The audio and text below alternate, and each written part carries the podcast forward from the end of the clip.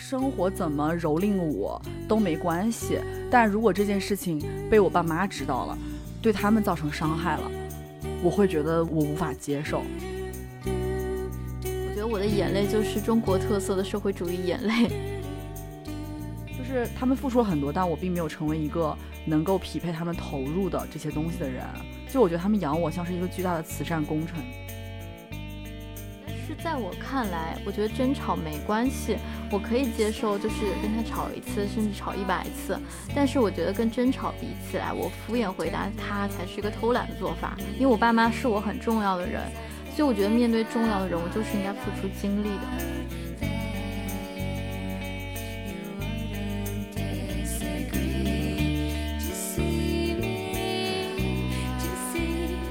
大家好，欢迎收听本期的 Mind Gap，我是小张，我是小万。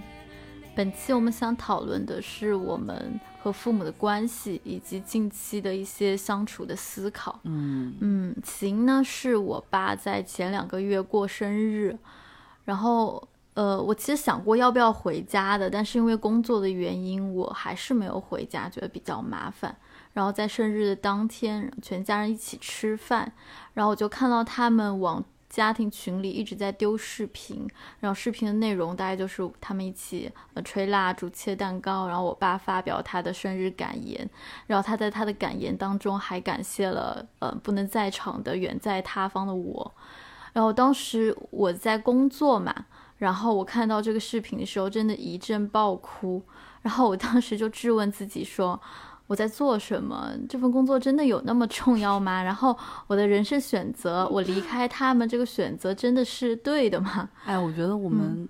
那个播客听下来，整体每次开头不是在爆哭，就是在向天发问，感觉我们真的是两个活得非常不明白的。对，就是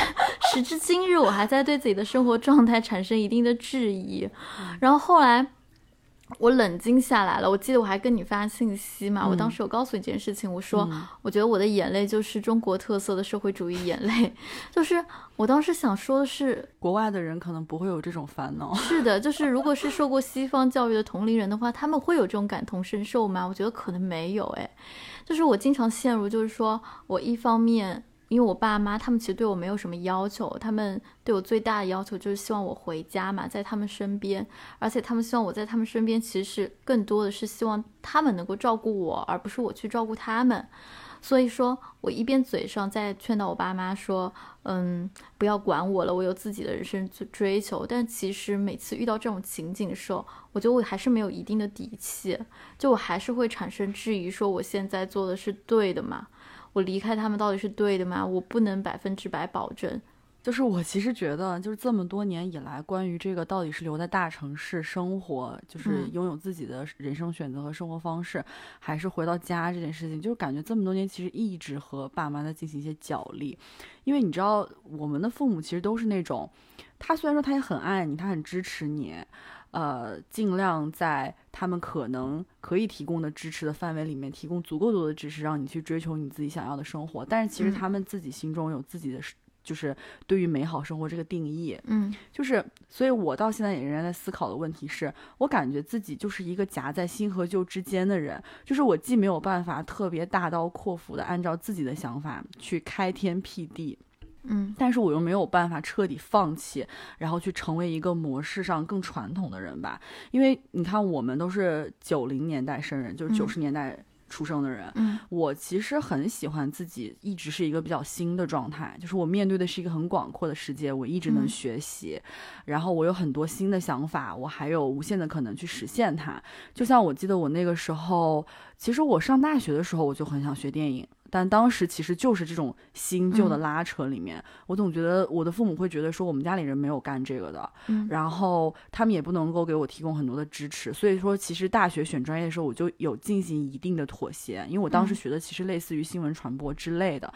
可能听起来稍微哎还还靠点谱的这种专业嘛，然后但是研究生的时候我就还是选择了我要去学电影，然后。这种时候，虽然说你坚持了自己的想法吧，但是就当你受挫的时候，你还是会不断的问自己说，是不是我父母说其实对的？我其实应该做一些更加，比如说我爸他其实他一直是在银行上班，他一辈子都是跟金融打交道，他就会觉得说。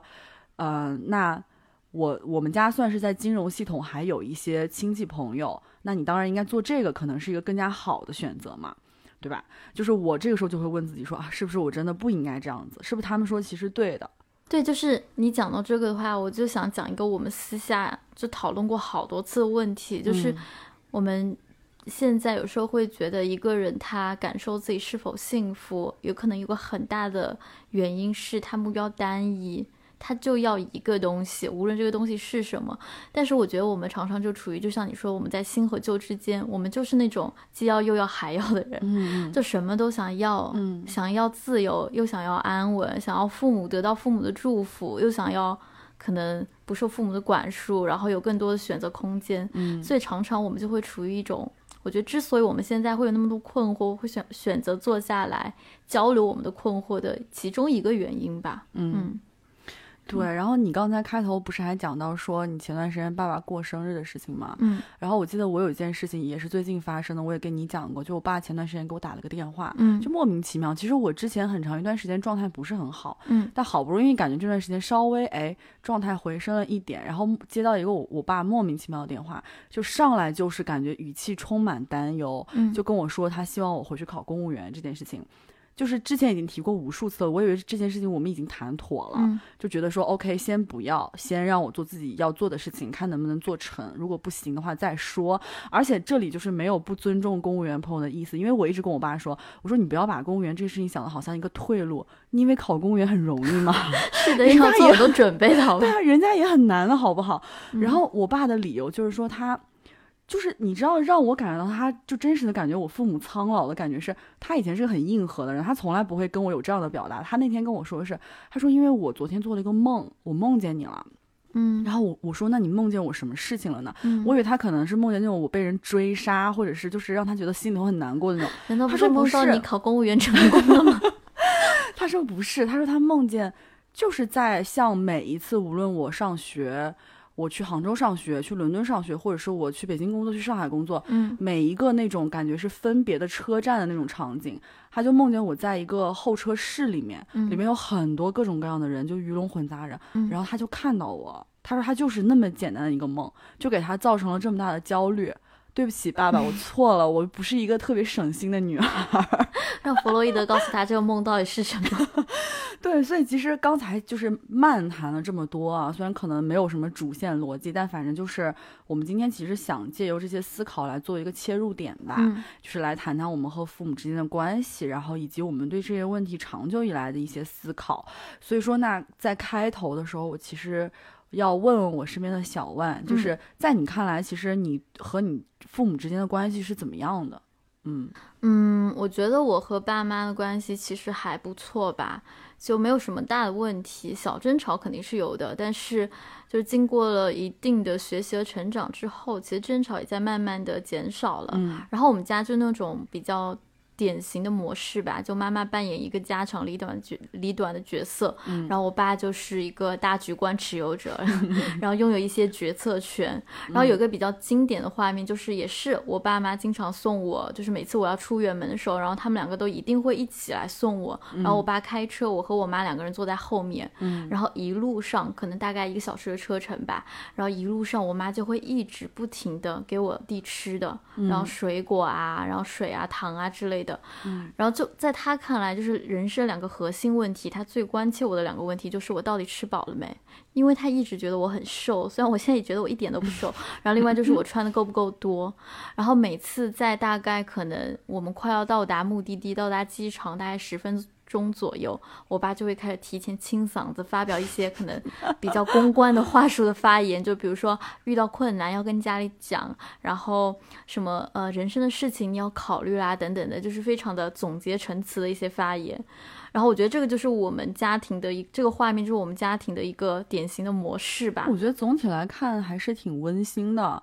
而且有一定的。我们俩之间有一定的相似之处吧，因为我不是也跟你讲说，我们家也是会这样子，就是传统的家庭模式，而且，呃，可能是我妈受到上一代，就是我外公外婆那一辈的影响，因为我妈他们家是会开家庭会的，这个事情对我来说是一个噩梦，你知道吗？就以至于每一次我要出远门的之前。一定前一天会有个环节是三个人必须要坐下来，就你爸、就是你妈和我你，我要做思想汇报的，嗯。我要讲说我发生了什么，我这次计划去我要干什么，然后我爸妈必须对我提出期望，就是如果在这个环节当中我爸困了，嗯我妈就会说他，就是说孩子要走了啊，你还在这边怎么怎么样，不能是晨会吗？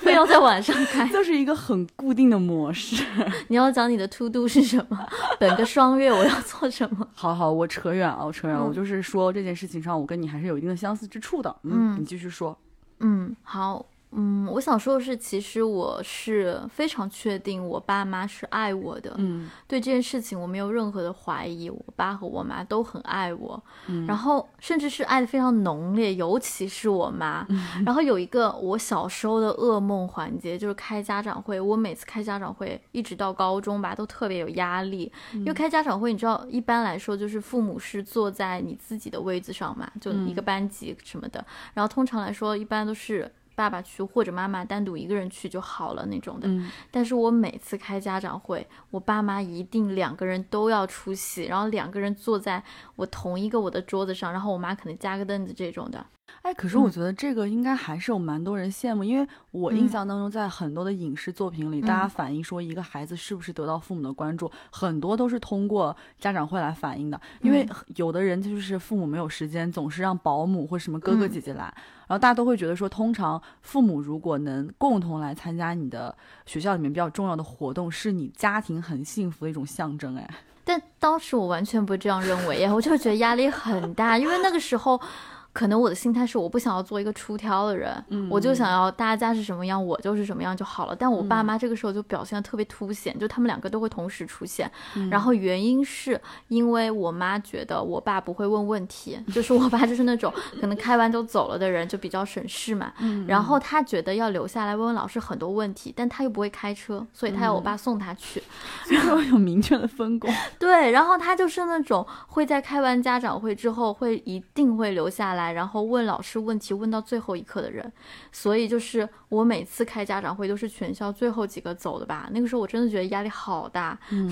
就是我爸妈爱的太浓烈了，嗯，甚至我妈这个爱浓烈到就是。现在她把这个爱移情到我们家的狗的身上了，就是因为我现在不是经常不在家嘛，然后我们家有一只狗，然后我妈爱到就是你知道狗一般就是多爱吃饭这件事情是大家公认的吧，但是我们家狗真的是看到它喂饭都怕了，因为它喂太多了，它总觉得别人吃不饱，就像总觉得我吃不饱一样，所以每次都是就是我们家狗现在看它喂饭都躲着它走，然后它会追在别人背后拿个碗一直追着走，你说多 多可怕？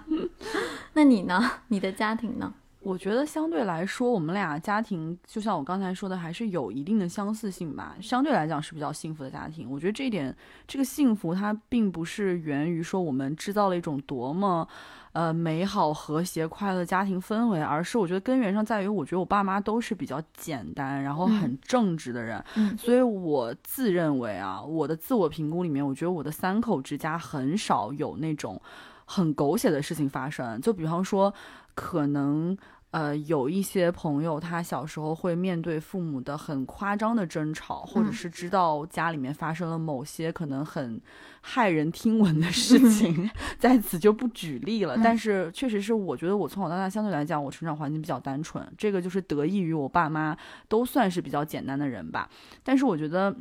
嗯，我跟我父母的相处模式其实还是一种比较割裂的传统的模式。怎么说呢？就是首先我跟你一样，就是我唯一可以，嗯，毫无顾忌的、非常坦荡的说，我我确信这个人非常非常爱我。我觉得就是我爸妈吧，就是我会确信他们是真的是非常爱我，很多事情的出发点绝对都是为了我好的。嗯但是确实是我从小他们就对我比较严格。我有跟你讲过这件事情，就是我是从小会挨打的那种，我一直被打到差不多高中毕业，就真的我十八岁之后可能才少挨打，但是我还是会有那种，我觉得我我把我爸气到，就是他不行，他就是很想再就是再就是 以这种方式来管束我，但是就确实是一直到十八岁吧，就是这件事情。不是说那种很频繁的无缘无故地打你，是因为我性格也也很倔嘛，然后我爸又也是属于脾气挺刚的那种人，嗯所以有时候就就是刚到那个份儿上了。然后我觉得还有一点属于，就是我刚才说的，比较割裂的一点是，我确信他们爱我，但是我确实是从小是属于蛮少听到赞扬的人。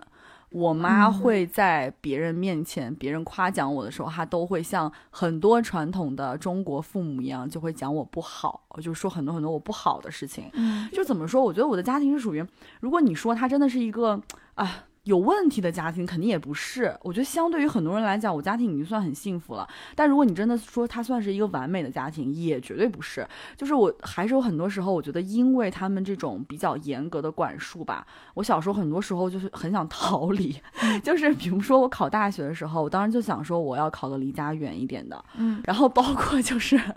你知道大学的时候读那个严歌苓当时有一本书叫《陆犯焉识》，然后当时就是张艺谋还改成电影那个改。改成归来那本书，当时我看原著小说的时候，就讲那个主人公叫什么来着？陆焉识。对他不是去美国上学嘛？他在美国说有一个情人，大概叫旺达吧。但是他跟那个情人也就是露水情缘，断掉之后他就回国了。然后那个时候从国外从美国回到中国来是要坐船的，是你要坐几个月的船的。他就是他在那个船舱里面就滚下两行热泪，他就觉得说，我他不是在哭他的旺达，他是在哭他的自由。他觉得他作为他家里面的那种长子长孙，他从小到大从来没有足够多的自由。我不知道为什么，我当时特别有共鸣，就是我并不是我们家的什么长子长孙之类，但是我也就觉得说，我很想很想要自由。对，然后另外一点，我觉得跟你还蛮相似的是，就我妈也是那种对我的爱非常非常之浓烈的人。而且，尤其是我离家之后，这一点更加的显著。就是我有时候跟我爸妈发生矛盾，我会说狠话的时候，我甚至跟我妈说，我觉得她用爱绑架了我，就是就是我就是你们家的狗，就是我就是你会用到这么严重的词语吗？就是我会觉得啊，我无法呼吸。就我妈她还经常会跟我说，她说你看那个谁谁谁，他每天都跟他父母打电话，一天早上打一通，晚上打一通。我心想说妈，你真的受得了这种模式吗？就我要是真的每天都给你打电话，你。啊，我难以理解。然后我妈就是那种，她要知道我生活中事无巨细的很多事情，嗯，的那种人。对你说到打电话这个，因为我妈对我也有过同样的指责，就是她觉得我跟她联系的频率太少了。然后比如说我姐姐对比起来，她可能一天要打两三个电话回到家里，然后我妈觉得好羡慕。然后她就她常常问我的问题是：你是不是不爱我？因为她觉得我对他们的联系太少了。然后并且我对我妈是那种我我不太喜欢别人随便就给我。突然打一个电话过来，或者发一个视频邀请过来，我觉得你给我打电话之前一定要问我你现在方便吗？然后你才能给我打。然后我妈觉得凭什么？就是如果你啊，对，就是你觉得别人可以这么要求，但是我是你妈哎，我就是 就是可以随便给你打电话，没有什么特权吗？对，然后她就觉得很不公平，然后她受到了委屈委屈对待这样子。哎，说到这个，我突然想到，就是我大概是在二十五岁以后吧，就我经常有某些时刻，我觉得。我其实和我爸妈特别像，就包括这这些我们刚才提到的种种的，可能在我们看来是不好的东西，明明是我们想规避的东西。嗯，就是我想问问你有没有过这种感觉？就是你觉得你越来越跟他们很相似了？我有，就是，嗯，有一次吧，就是我的感情就是结束之后，然后当时我在总结这个失败的原因，然后我当时就有一个我自己很震惊自己的一个发现，就是。嗯，我之前一直跟自己说，就是我觉得我感我父母的感情模式不是特别好，所以我希望如果我的对象就另一半的话，他可能我希望他身上有规避一些问题和一些缺点啊之类的。然后结果我发现，在那段感情结束之后，我发现不是他有类似的问题，而是我才是那个有问题的那个人，就是我的。我的缺点和我爸一模一样，我就是个在感情中很在当时很爱冷暴力，然后不沟通的人。然后当我发现别人有痛苦，我意识到了，但是我就不去对待他，我很轻蔑别人的痛苦。嗯，然后我当时就觉得我震惊了，就是原来我我跟我爸有些时候一模一样。我不知道爸爸这个时候你是否会，就是你你不要过过度苛责自己，没关系。每个人都有自己的问题，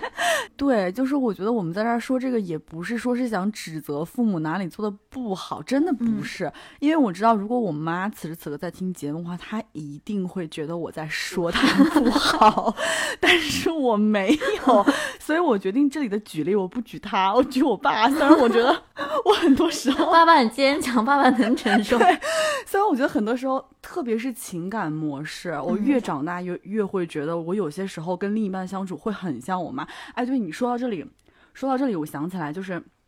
以前我看过汤姆·福特拍的一个电影叫《夜行动物》，那电影我还蛮喜欢的。然后我要讲的这个片刻呢，不是这个电影的主轴线上的某个情节啊，就是一个很小的点，但是现在就很触动我。就是在这个电影里面，那个 Amy Adams 演的那个女孩，她就是小时候非要跟那个穷小子在一起嘛，就。看中人家的才华什么的，他妈可能就想从中阻止，就跟他讲说这个事情是行不通的，各种，他就一定要跟他妈拗着来。后来他妈就说了一句话给他说：“你看着吧，女儿长大了都是妈妈。”然后，然后你知道，这感觉是一个，也不能说诅咒，太过分了，是吧？对，对不起，对不起，妈妈，不是诅咒，能像你，我觉得非常的荣幸。我身上有很多优点，也是你给我的。我们好怕。对，然后。就是那个电影里面，果不其然，那个女孩到后来，她其实是和一个和他们家可能社会地位更匹配的人在一起，并且她确实是和那个所谓的穷小子产生了一些观念上的巨大分歧。就是妈妈说这话，其实就应验了嘛。嗯，对。然后我刚才是想说的，我不举我妈妈的例子，我举我爸爸的例子是，我现在有有时候觉得面对朋友，我跟我爸经常有一种很莫名其妙的社恐。嗯，就是。倒不是说我这个人在人际交往当中我会很害怕跟人接触，不是，我明显不是，对不对？但是我爸是什么样的呢？就是他从来不主动约他的朋友，尽管他他有一些他很认可的朋友。我觉得我爸到今天这一步，还有很多人愿意约他出去玩儿，跟他保持很密切的朋友的关系，都是那些朋友真的很主动，也都是因为高冷啊。对，不是，也都不是高冷，也是因为我我爸这个人确实他不爱做面子上那些事情，就他不太想说，哎，我经常要张罗什么事情，好像来体现出我很热情或者什么，他是默默在做些事情，所以现在留在他身边朋友都真的是觉得他是很好的人，很认可他的人，嗯，也知道他是这样的性格，所以就经常会主动叫他出去，嗯。我现在发现我跟他一模一样，我妈每次就会斥责我跟我爸这点，你知道吗？就是我每次遇到朋友约我的时候，我都好开心啊。就是，但是我生活当中我想到朋友的时候，我总是觉得我很难迈出那一步。然后现在你知道发生这样的事情，我每次都都告诉自己说不行，就这是我的局限性，我不能跟我爸一样，我要突破，我要主动约我的朋友。嗯，然后你知道前两天不是中秋节的时候，嗯，杨排不是约我去他家的那个露台上面烧烤嘛？然后我就跟我妈说，我说我好开心啊！我说这么多年大家这么多年的朋友，然后还能够在一起，就其实我很感性，我也很珍惜这些朋友。但是好像我就不太像杨排一样，会是一个我会主动张罗这件事情的人。我觉得这是我需要改正的地方，也是你需要改正的地方，爸爸。嗯，但但是你说到这里的时候，我就想说，就是比如说你刚刚跟你妈交流的时候，你就会告诉她羊排怎么怎么样，然后她叫你去吃饭什么的，就是你的朋友在你的故事里。在你的生活也是有姓名的哦，绝对是我妈知道我所有的朋友，我甚至觉得这点很烦，我不想再事无巨细的汇报我的生活，但好像这已经成为一个习惯了。我爸妈就是会知道，比如说我今天来跟你录播客，他就会问说啊，那万雪最近怎么样啊？她好不好呀之类的这种。对啊，我就觉得很，就是在我看来这很好哎，就是因为我我不止一次听到过，有时候你跟你爸妈就是旁边讲电话，我也听到嘛，然后就会告诉他你的朋友谁谁谁他怎么怎么样了，嗯，因为我就对比。我自己的话，我就发现，就是我几乎不太会跟我爸妈讲我具体的生活的里面的事情。比如说，我今天跟你录播客，或者我我今天跟朋友出去逛街、吃饭之类的。我妈问我的话，我只会告诉她我跟朋友出去了。她从来不知道我跟谁某一个人。是我不配吗？没有，我也不知道我是一个什么样心态，可能觉得比较麻烦吧，就没有必要讲那么多。然后我觉得这导致了有一个问题，就是。我爸妈一直在暗自揣测我的生活，他们不太知道我到底是不是过得好或不好之类的。然后就包括前段时间不是有一个电视剧叫《我在他乡挺好的》嘛？嗯嗯嗯。然后那个剧里面也是讲的，可能就是。几个女孩子，然后他们在上啊，在北京还是什么，反正在大城市里生活的故事。然后这个电视剧其实我是不感兴趣的，但是是我妈让我看的。然后里面有个情节，就是金靖扮演的那个角色，然后她因为抑郁症，然后遇到这种事情，所以她跳楼自杀了。嗯，然后我妈就是在她让我看完这件事情，并且要跟她进行交流。我觉得她另外一个方面就是在担心我，因为她就会现在一直跟我讲说，你过得不好的地方一定要告诉我们，一定要让我们及时知道。嗯然后包括她之前看一些其他的都市剧，像什么《欢乐颂》啊之类的，嗯然后她也会问我说。哎，你是不是里面的生活跟他们挺像的呀？然后你们周末一起跟朋友见面啊，怎么怎么样的？就他对我是好奇的，然后我觉得这是不是我做的不太好？哎，就是因为我也不太发朋友圈嘛，所以我也在想说，我是不是应该多多发点朋友圈，然后告诉他们我今天去吃什么了，我跟张雨涵见面了。嗯，哎，我把你的名字说出来了。我刚刚也说万雪了，没关系啊，我们就是万雪和张雨涵。好的。然后对，然后我想说我我应该多跟他们讲讲我到底在做什么之类的吧。嗯。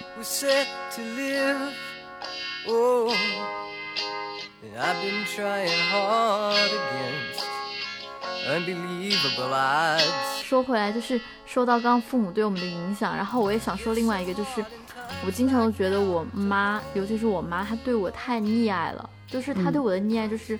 爱的方方面面，爱的沉浸式。然后，所以我以前总是想说，如果我假如说我有孩子，我一定不会像他那样子的。如果我孩子今天不吃饭，那那就不吃了，你就饿着好了。但是，直到我自己养了猫，我发现我跟我妈真的一模一样哎。就是我猫今天一顿不吃，我就开始说宝宝怎么了，是不是生病了？我就变得很紧张，然后爱的很盲目，然后我心想，然后我经常在家里跟猫就对话，就是我说那些话都跟我妈说一模一样的，就是那种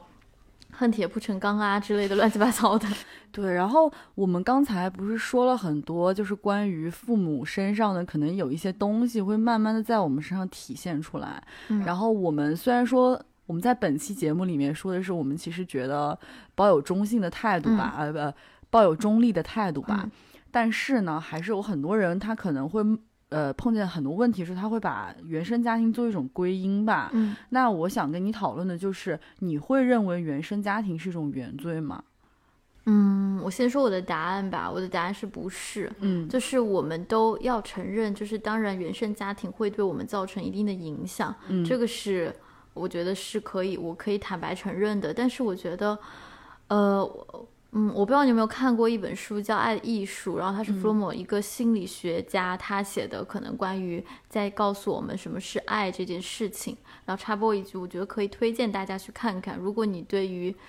爱什么是爱，然后你比较在意或者想要更多了解的话，可以看一下。然后这本书里面他有讲过，他觉得爱是有创造性的，是一个需要学习的能力。然后我们爱人要先自爱，然后这个自爱具体是指的是我们需要通过真诚的去对待他人，去为他人主动的付出，然后在这个过程中，我们自然会获得自己的精神的满足。他的观点是我被爱是因为我爱，而不是因为我爱所以我被爱这样子。然后说回他这本书《爱的艺术》，然后他在里面也有讲到过父爱和母爱，然后我觉得可以沿用在这里，是因为，呃，我比较粗暴的总结他的观点的话，大概就是他认为母爱是消极的，父爱是积极的，因为呃，母爱更多的是一种母亲十月怀胎生下我们，就天生的一种对对是的就是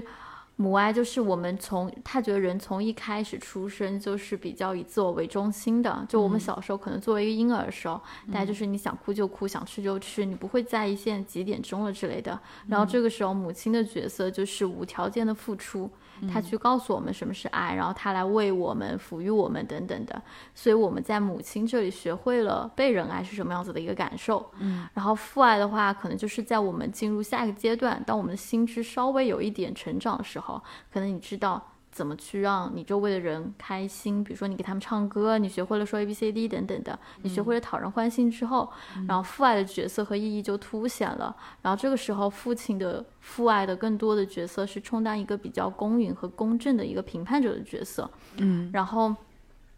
他会去，尤其是在古代吧，父亲都有很多孩子的，所以他可能会去选择一个他最喜欢的，或者和他最像的。所以父亲的爱是你需要一定的去努力和争取的。然后在父爱这里，我们就学到的可能就是如何去爱人这样子。然后再说回到原生家庭，那可能某种程度上，如果这么对应着说的话，那一个相对良好的一个原生家庭，可能能够让我们，呃，比较顺遂的掌握爱人和被人爱这两种能力，所以在面对可能其他的情感问题的时候，我们能够复制这种经验，然后你能够比较更多坦荡的面对。但是，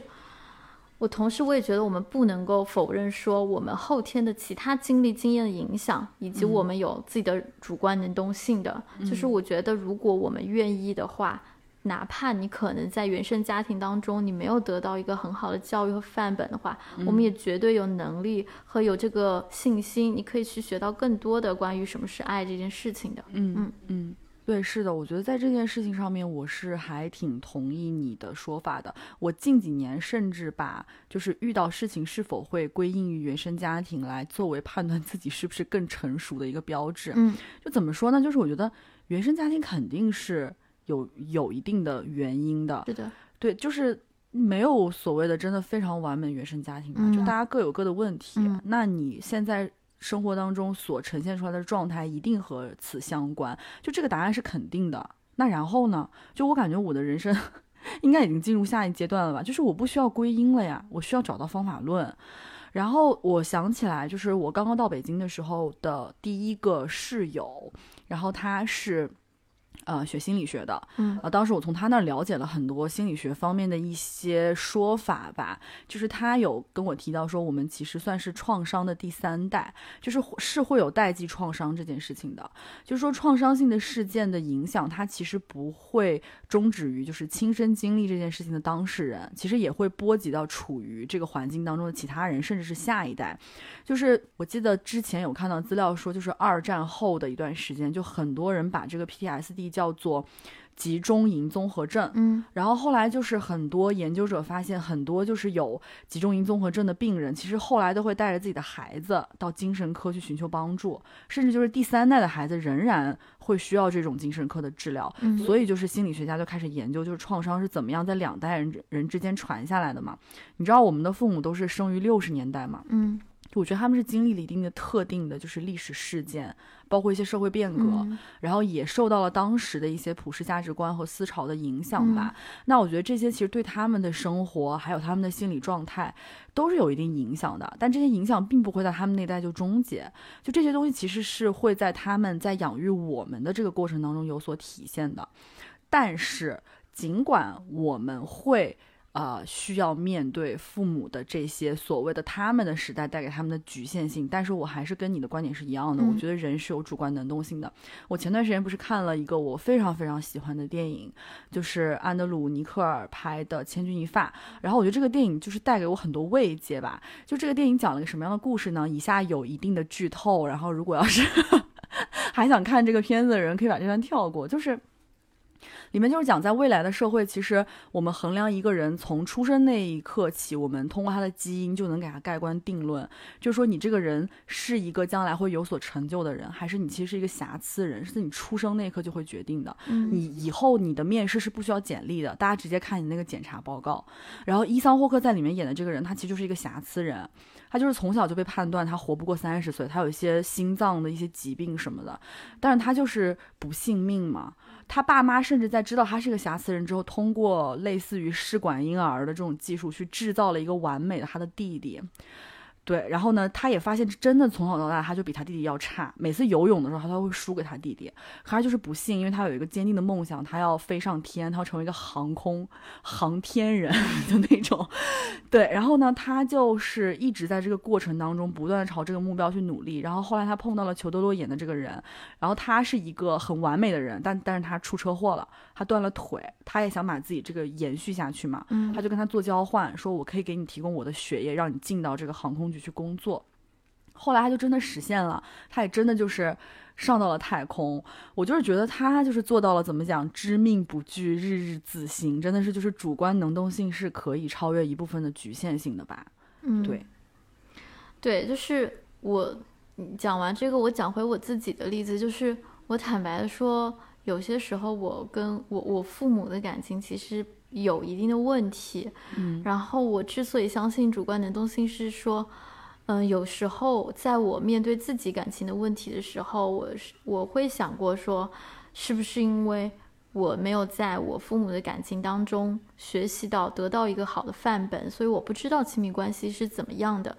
然后甚至我妈也问过我同样的问题。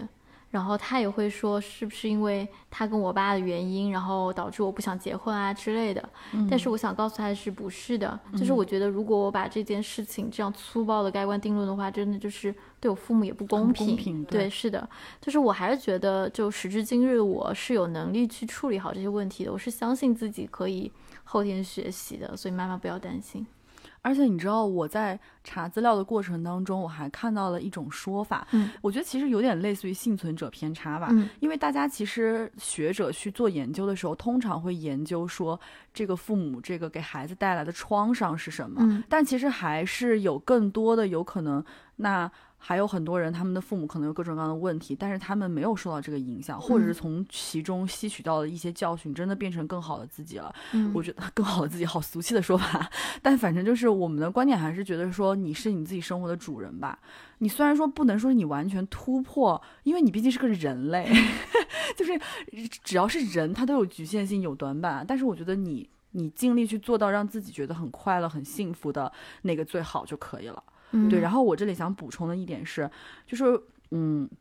我们俩其实作为原生家庭有各种各样的问题，但是其实相对来说还算是比较幸福的人吧。其实我觉得我通常面对那些真的在原生家庭中有过巨大创伤的朋友，我从来就是不会劝说对方啊，你一定要跟家庭和解，嗯什么我们跟父母之间怎么会有隔夜仇呢？这种，我其实受到家暴之类的。对对，然后还有可能还有更糟糕的事情，毁灭性的打击这样子。我觉得你当然可以选择不和解呀，但是我更多在意的可能是。这种不和解的背后，我希望你也能够让自己生活的很自在、很快乐吧。嗯，就是也许这件事情很难，但我觉得还是值得去做的。对。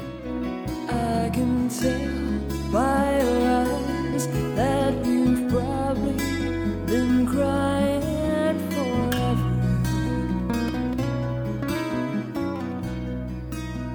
这么多年过去了，依照你目前的一个生活状态的话，你觉得有什么新的感悟吗？就在跟父母相处的方面，我觉得还是有挺多的吧。就首先我开头不是讲了，我爸最近给我打电话说梦到我这件事情，我不是说过这是他前所未有的，他以前不会在我面前展露出丝毫的软弱的一个爸爸。然后我今年不是今年吧，大概两年前我就已经感受到，我明确感受到他的中年危机，这件事情是真实存在的，就是。我其实。一直属于一个比较晚熟的人，我自己一直这样定义自己的，就是你刚才所说的，我跟我父母可能会讲我很多生活中发生事情，我其实到现在我不确定这件事情是好是坏，就是我是真的是会跟我爸妈分享我生活当中的烦恼的人，然后可能有时候是我说的更多，然后他们为我出谋划策，然后他们听的更多吧，然后到一九年的冬天的时候，我记得我姐，我表姐就是我二姨的女儿，我们俩关系特别好嘛，她来北京出差的时候，我们俩有见一个。面，然后他就跟我说：“他说你知不知道我我这次回家的时候见到你爸爸？他说我觉得他整个人有一些变化呀。他说你要不要也关心关心他？最近我就在想是什么样的变化。后来我才意识到说，我爸其实是退出现职了。所谓的这个。”在他们这个事业单位，公务员这种可能就叫退二线吧，就是他会把现在的所有的行政职务都卸除了。他虽然还需要来上班，但是他没有人可以管了，就是半退休状态。对对对，然后我就觉得说他好像确实是生活当中少了一个特别大的重心吧。你可能一辈子你在。你在一个管理岗位上面，你在指挥别人干这干那，然后突然你没有权利了。然后包括我发现我爸，他虽然退出现职了，但他不像是其他那种退出现职人，可能觉得啊，我终于自由了，我可以每天晚点去上班，我可以早点回来。爸爸的退休呢？我爸 never，我爸真的是每天早上就是七点半他准时出门，然后晚上要上班回来。就是到六点半下班回来，然后他，然后我跟他说，我说你现在没有必要这样吧。然后我爸还跟我说，他说可是那万一有的年轻人他可能需要些帮助呢？万一他比如说他今天请假了，有些事情需要我做嘛？我听了这个话，我就挺难受的。然后我跟我姐当时在北京分别，我听他讲了我爸当时可能有点落寞的这个感觉之后，我在那个回去的计程车上，计程车我好台湾啊，我就是打了一个的士，我在那个。我在那个车上爆哭，又开始爆哭。我们好爱爆，好难过，我就好难过。为什么我都没有关心我爸更多？嗯，所以我现在真的是，我很关心他。我知道他已经不是当年那个硬汉了，你知道吗？就他已经开始给我袒露一些他的脆弱，那我就要认真聆听。我也有想说，哎，要不要给他？买个狗，就是养个宠物什么的，这样子，我真的有在认真计划这件事情。那爸爸现在有比较适应他的新的生活吗？没有，我跟你讲，前两天给我打电话说，不是哦，不是他给我打电话，他还是不太会直接跟我讲这件事情，是我妈说的嘛，说他最近失眠很厉害，就是总觉得他心里面有事儿的感觉。我其实还蛮担心的，然后好在可能十一我就能回家了，然后我就想说。去跟他聊一聊吧，嗯，这是我其中的一个感悟吧。对你这个让我想到我表姐，就是就是我那个很很会跟父母交流的表姐，我们全家的榜样，就是因为她也是大概就是前年左右吧，她妈妈退休了，她妈妈她妈妈之前是一个工程师，所以还是挺忙的工作。嗯，然后在她妈妈要退休之前，大概可能前几天，然后我妈是我是通过我妈知道的，我表姐跟她妈妈写了一张一封很长的信，嗯，然后就跟她妈妈说。就是你前面工作很辛苦这么多年，所以恭喜你退休了。然后，因为他妈之前就是一个很宅的人，然后每天可能除了工作就会在家里玩电脑之类的。然后他就说，然后希望他妈妈能够多有一些爱好，能够有一个全新的生活，然后可能去出去多社交啊之类的。然后目前反正据我听我妈讲嘛，然后我舅妈现在就可能会出去。唱歌还是跳舞，反正过上其他丰富的业余生活，其实我觉得还挺好的。嗯，对，也希望就是你爸爸也多找一些 别的生活。对，我觉得对，而且我跟你说，我觉得我到了一个阶段，是我真的很想探究他们的困境是什么。我爸爸的困境我可能知道吧，就是可能我没有那么着调。就真的是因为我后来觉得他已经基本上半放弃了，就是 他会觉得说半放弃我的点在于他以前可能对我还有很多规划、很多要求，希望我怎么样。他现在可能真的到了一个，他唯一的担心就是担心他万一有一天随时出意外，或者是。或者是就离开这个世界了，然后我是一个我没有办法自己生活，然后呃也没有找到一个可以照顾我的人，就是我爸会有这个担忧吧，所以我现在就尽量宽他的心。那我觉得我让他心心情好起来，可能对我稍微放心点的唯一方式，可能就是我要过得更好，我要跟他讲说我是有能力照顾自己的，我是可以让自己过得很好很快乐的。对，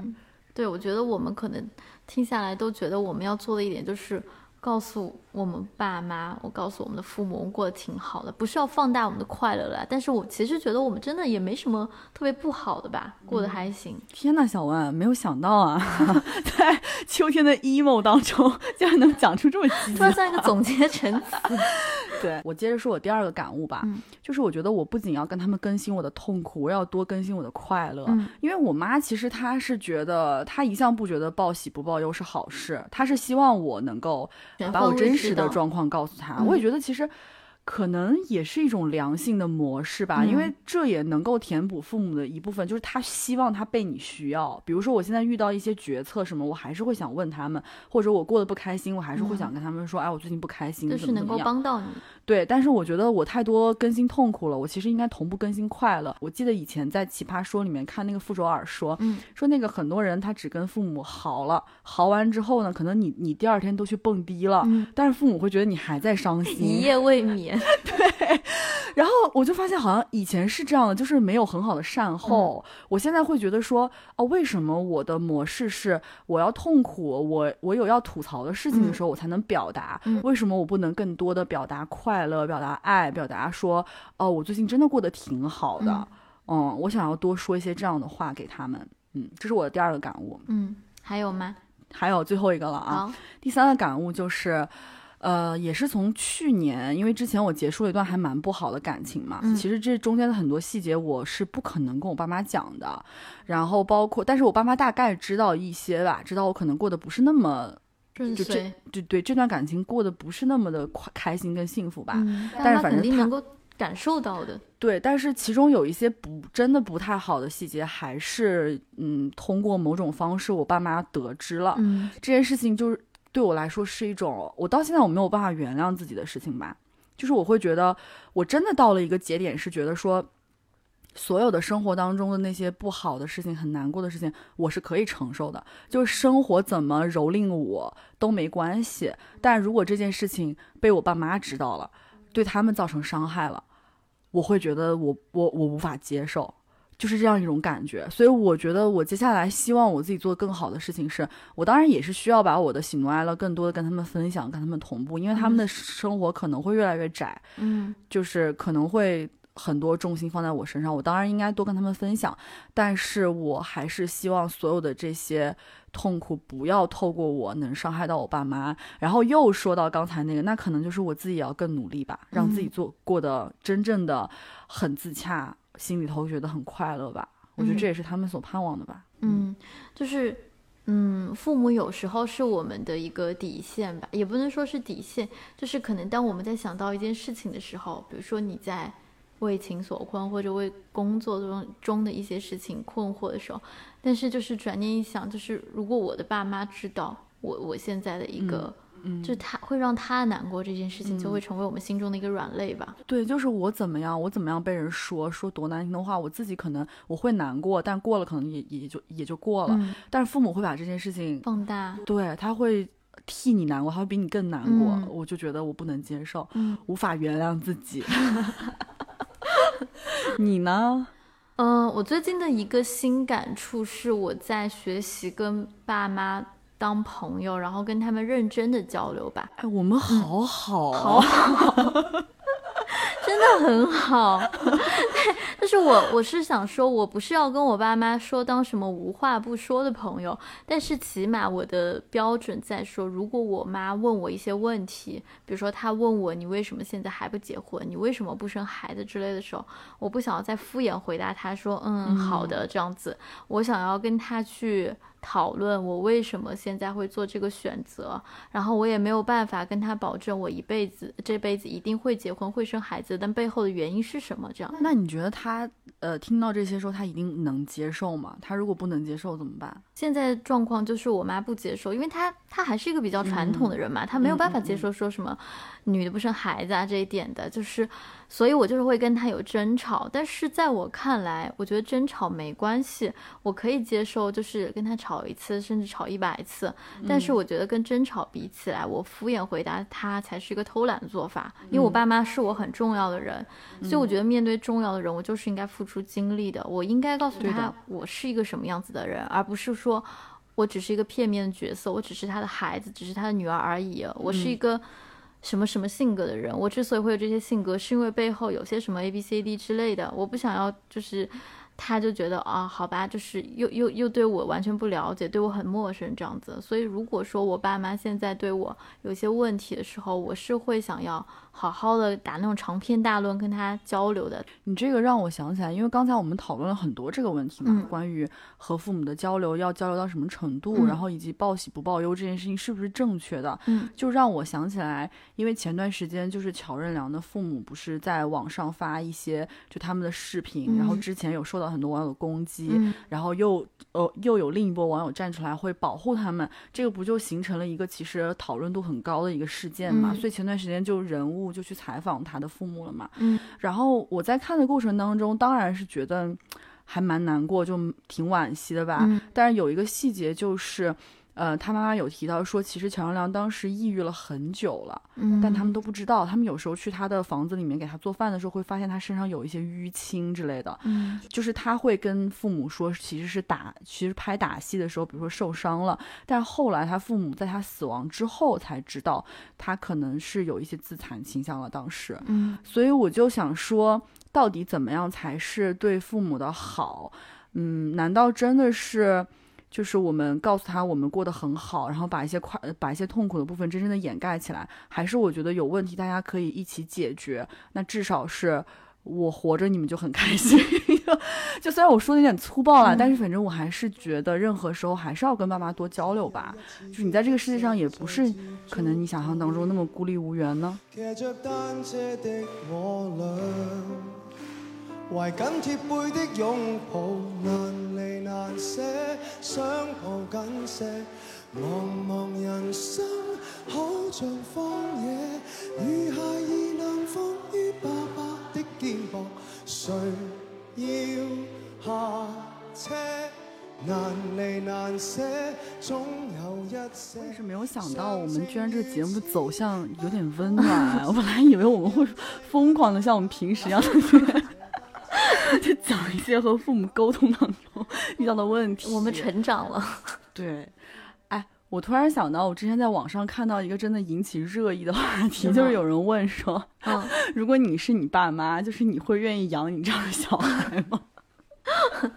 我觉得我可能不想养我，我觉得我太难搞了。嗯就是像我刚刚讲，就是我爸妈其实对我没什么要求嘛，就简简单单，就希望我能够在他们身边就好了。但是我总是与他们的意见相悖，就是我也不知道为什么，我也没有什么更宏大的人生追求，但是我好像就是停不下来一样，所以我真的觉得我好 烦有时候。然后我觉得也是养孩子真的就是一个人生很深刻的一个命题，我现在都还没有做好这个准备。所以就像我觉得，之所以会有那么多人去养宠物、养猫、养狗，也是因为大家不想要再面对这样复杂的亲密关系了吧，而且而去模拟一种可能自以为的亲密关系，这样。嗯，养孩子太复杂了，不要养任何孩子。你正在鼓吹不婚不育，这是不对的。我没有，是保持中立。我说我 我们现在求生欲好强啊！做个节目，仿佛有三千个人在听我们一样。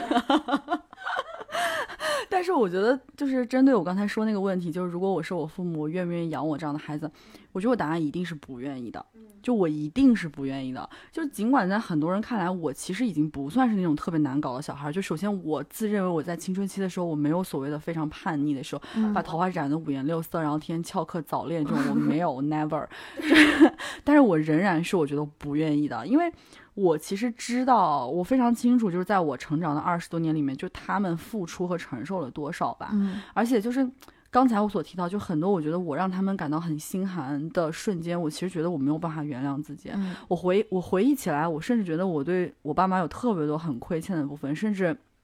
我去年生病的时候，我有时候会比较责备自己吧，就是我会觉得说。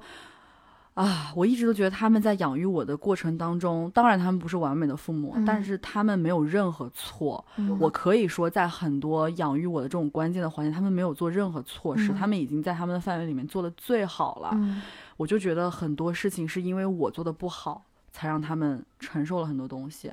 对，就是他们付出了很多，但我并没有成为一个能够匹配他们投入的这些东西的人。就我觉得他们养我像是一个巨大的慈善工程，你知道吗？就是 你还是很好哎，你你还 就是养孩子这件事情，哇，真的感觉好像你就是在做慈善，你就是在投入是一个博弈是吗？你投入很多，可是你心里头明明知道他将来大概率一定不会成为一个。就首先我们，哎，好俗啊！我要说算钱这个事情，嗯你说你我父母为我花这么多钱，我到哪一天才能赚到？就会有这样，就会对自己有这样的苛责。嗯嗯，那我们现在来说说父母的优点吧。既然我们父母都是很好的父母的话，我们来表扬一下他们吧。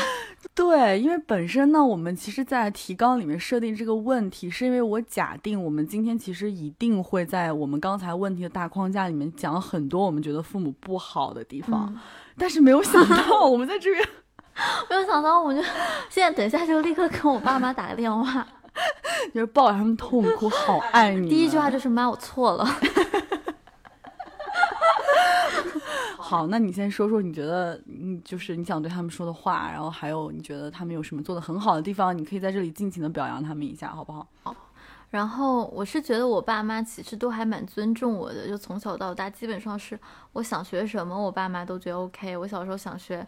画画，我还想过突然突如其来，因为我那时候喜欢 C 罗，我还要去学葡萄牙语，我爸妈还去给我找老师，但是没找到。就是就是我之所以到现在没有什么特长，完全不是因为他们阻止着我，就是因为我自己不求上进，然后半途而废。别这样说自己，别这样说自己。你当时只是一个孩子，孩子注意力又能有多集中呢？好的，你知道我小时候学画画半途而废是为什么吗？就是因为我那个时候想要去那个画画的上课时间和我看那个《新白娘子》冲突了，所以我选择不不上了，很荒谬。而且我爸妈都是很善良的人吧，尤其是我妈，然后她就是一个非常情感充沛的，然后有同理心的人，然后很能够和弱者共情。你妈就是一个很合格的双鱼座妈妈呀、对对对，她就是就是这样子的。然后比如说我小时候，我记得印象特别深刻。然后那时候我跟她一起看《快乐大本营》，然后有一期是李维嘉、何炅和谢娜他们三个人，然后就是搞一个什么活动，说他们三个人当中要淘汰一个人出局，就是票最低的那个人要淘汰就要。离开快乐大本营对，然后你记得吗？这是个骗局，根本没有人离开。我记得后来不是因为这个原因才办了选秀，要选那个杜海杜海涛、和吴昕，对吧？对所以根本就是人多，没有人离开而已。但是这个当时那个节目赛制是，就是要现场投票，然后票最少那个人要离开。然后我妈就看这个节目，她应该是第一次看，没有任何感情积累。但是我那个李维嘉是票最少的人，然后她就好同情他，然后跟着一起哭，然后给他投票，就他立刻与这个陌生人共情了这种的。我从小就觉得他感情特别充沛，真的，而且就是因此，我妈还比我会表达，然后她会更直接，就是她经常给我发消息，会跟我说“好想你，好爱你了，妈妈想你了”之类的。反而是我，我是那个不太说的人，哎，就是我前几年有跟我妈写过一封很长很长的信，当时也是遇到一些问题需要沟通吧，然后我觉得那封信是我。当时情感最充沛的一封情书了，但除此之外，我平常很少跟我妈说“我妈妈爱你”之类的。我妈倒是经常说。嗯，你呢？那你爸 哦，爸我忘了，对不起，我怎么就你呢？我完全忘了我爸爸。角落默默的哭泣。我爸，我想一下哦，哦，不是想一下，完了，爸爸现在就会按掉我们的电台。我爸真的就是我爸是一个兴趣爱好特别丰富的人，然后丰富到溢出。他这个丰富就真的是，他喜欢一个东西就要一次爱个够。比如说他喜欢花鸟，喜欢盆栽，然后喜欢画，收集画，不是自己画画之类的，就是一些传统的艺术吧。然后他就要喜欢到，比如说他喜欢那个花鸟之类的，就要一次把整个花园里的花都种满到无处下脚。然后可能过几个月，这个爱他觉得够了，他又不爱了。但是不得不说，虽然他的爱很浓，就是很很很很丰富，他也是个很有艺术天赋的人。就是他每次喜欢这件东西的时候，总是能够在可能他的同龄人当中取得一定的成就吧。就是别人都觉得、哇，他弄的盆栽就是好好看之类的。所以我也觉得他就是也挺挺努力的在对待他的爱好，很认真，就挺好的。而且也是个有生活情趣的人，对不对？就过于了，并且他还有一点就是他只打扫自己的爱好的区域，对于家里其他地方脏了视若无睹。你还记得这个环节是要夸他吗？那重点放在爱好丰富上。好 好的，你呢？来说说你爸妈。那我先说我妈好不好？嗯我先说我妈，就是我妈，因为我刚才有有讲过，虽然没有很详细讲，就是嗯从小管我比较严嘛，事无巨细都要管。然后，呃，包括她高中，就是我初高中开始写日记的时候，她有偷看过我日 我日记。哎，这个环节真的是夸妈妈，对。然后，所以我才经常会产生一种很大的压力嘛。嗯但是呢，我就是以为说他面对我，就是长大之后，我如果开始谈恋爱，他面对我的感情应该也是那种啊锱铢必较，他要两分钟之内立刻知道对方所有的消息跟所有的那种，我以为他会是一个这样的妈妈，嗯但是他完全不是。嗯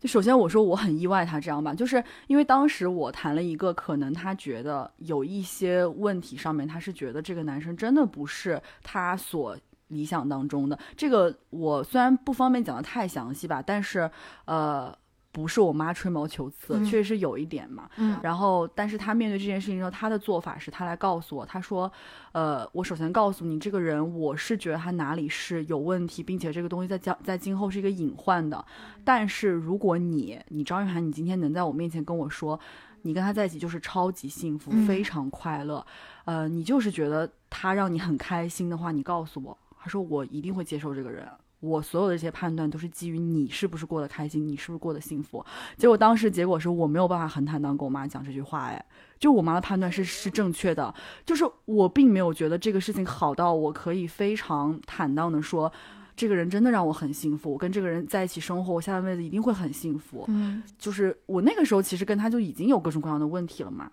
嗯，所以我就是没有办法跟我妈讲这种话，但是我妈在这件事情上就给我留下了还蛮深刻的印象吧。就妈妈这番话很感人啊，就是你幸福就好。对，然后说我爸爸，这里要多夸一下我爸，毕竟你现在正在中年危机，大夸特夸，我要让你挖掘一下你身上的特点。就首先，我觉得我爸这个人特别的刚正不阿，嗯就是怎么讲呢？这个事情真的是我长大之后复盘才会发现，他是一个很很很重要的一个优点。嗯就是你说现在我们呃社会上有那么多关于这些什么性犯罪或者一些女童就是在性方面可能受到一些侵害这样的新闻，嗯然后我觉得我是因为我爸爸的教育，我从小对这个方面非常非常的界限清晰。包括现在，比如说很多人说，哎，如果说你在地铁上面碰到那种，比如说咸猪手或者什么，很多嗯女生会觉得很害怕，很嗯很怎么样，不敢说。我一定是那个我站出来把他揪出来，然后当众要骂的那种人。扇他两巴掌。就是出于我爸真的是，我从小我很小的时候，甚至我都真的我是一个真正意义上的小女孩的时候，嗯我爸就绝对不允许我随便坐在那里。就是比如说坐在那里不行，要站在那里。不是，就是一种很随意的姿势坐在那里。哦然后很小他就给我树立这个，然后嗯。包括他很很在乎与我之间的那种男女的界限，就是我很小的时候他就会觉得说他要尊重我，我的房门他不会随便开，然后我如果在洗手间他一定会敲门，就是这些小点吧，就在我小时候不会意识到，我会觉得这是一个爸爸应该做的，嗯。可是我长大之后会发现很多爸爸不是这样做的，那这样会带来一些问题，嗯。这是我我对我爸就是小时候一些。一些对我做的很好的事情的一个夸奖吧，嗯好吧。然后还有就是，我觉得我爸是一个相当有责任感的人。就是小时候我们家曾经发生过一次可能经济危危机吧，嗯也是我爸工作上面遇到小人了。嗯但这件事情我当时是有感觉的，因为大家精神状态我是能看到，嗯但他从来不告诉我，嗯，就是家里面遇到什么困难从来不告诉我。扛下来。对，直到我很大的时候，他才跟我讲说，那个时候真的遇到了很大的困难。嗯他不会让我知道任何这些事情。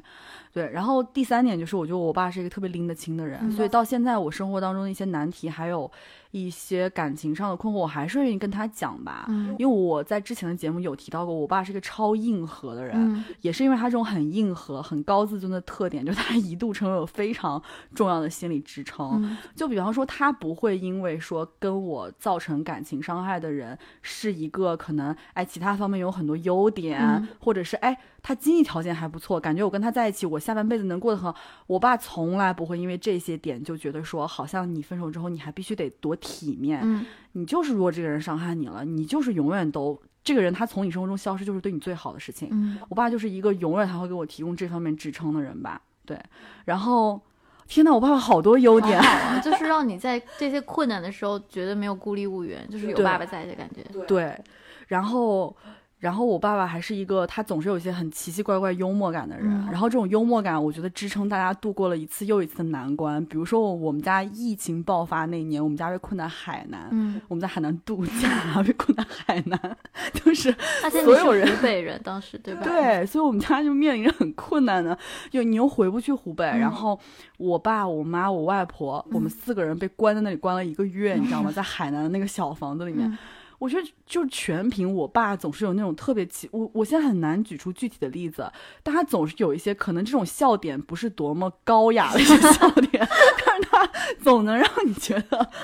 就是很开心。我觉得这点很重要，很重要啊，在这个时候嗯幽默感很重要啊。对，因为在最后这部分，我们不是还想说涉及到想对爸妈说什么话嘛？然后在我爸这部分，我其实想跟他讲说，对，因为今天我数次谈到我之前的一段感情，可能对我爸心理上也造成了一些伤害吧。他曾经有跟我道过歉。他从来不跟任何人道歉，我觉得这跟他的那个，他不是不跟任何人道歉。他在家里面从小，他对我可能有什么冒犯，这他不会跟我道歉，他会觉得，我觉得可能是他们那一辈人的一种成长习惯吧。嗯但是我这段感情结束之后，我爸真实的跟我道过歉，嗯他说他觉得很对不起我，是因为他们家我奶奶生了三个男孩，嗯。他说他从小就不会跟女生相处，他觉得我呃，然后我妈妈那边又是所有都是女儿，所以我家庭结构很奇怪，就是我没有姑姑，没有舅舅，嗯，然后我妈会就会想说她可能也没有那么会跟男生相处，你怎么在一起的？所以我爸就跟我讲说，他觉得我在感情当中可能会有一些做的不对，就他觉得可能不好的地方，可能是因为他，可能是因为他不够了解可能男女之间的一些相处这些嗯东西。他真的跟我道歉，我当时在家狂哭，哎，就又狂哭。我就说为什么一个硬汉在这里跟我道歉？而且他是把你当做女生来对待耶，他说是我不知道怎么跟女生相处，而不是说跟女儿相处。对的，对的。然后我当时好难过，然后我在这里就想跟我爸说，就是你已经做的非常好了，然后我就是希望你就是你自己一直以来的样子就好了，你可以不用跟我道歉，你做错了你可以跟我道歉，你不需要因为任何事情向我道歉，好吧？嗯，就是这样。你有要跟妈妈说的吗？天哪，没有暂无。暂无，因为我跟我妈沟通比较多啦。我爸是不太会表达，但我我我跟我妈还蛮经常表达的。这个表达包括好的表达和互相放狠话。对，就女儿跟妈妈之间关系又是一个更加复杂的命题，感觉。更类似于可能跟跟跟两个女孩之间的关系。嗯你们要我要说，嗯，我其实想说的也比较简单吧，就是就是表达对他们的感谢，以及之后我会继续好好的跟他们交流和沟通的。然后我爸是那种就是。我爸妈首先是每天早上都会给我发早安寄语的人，虽然他那个早安一看也是复制来的，是群发的那种，没有任何抬头的，然后那种早安什么美好的一天开始之类的，但我从来不回。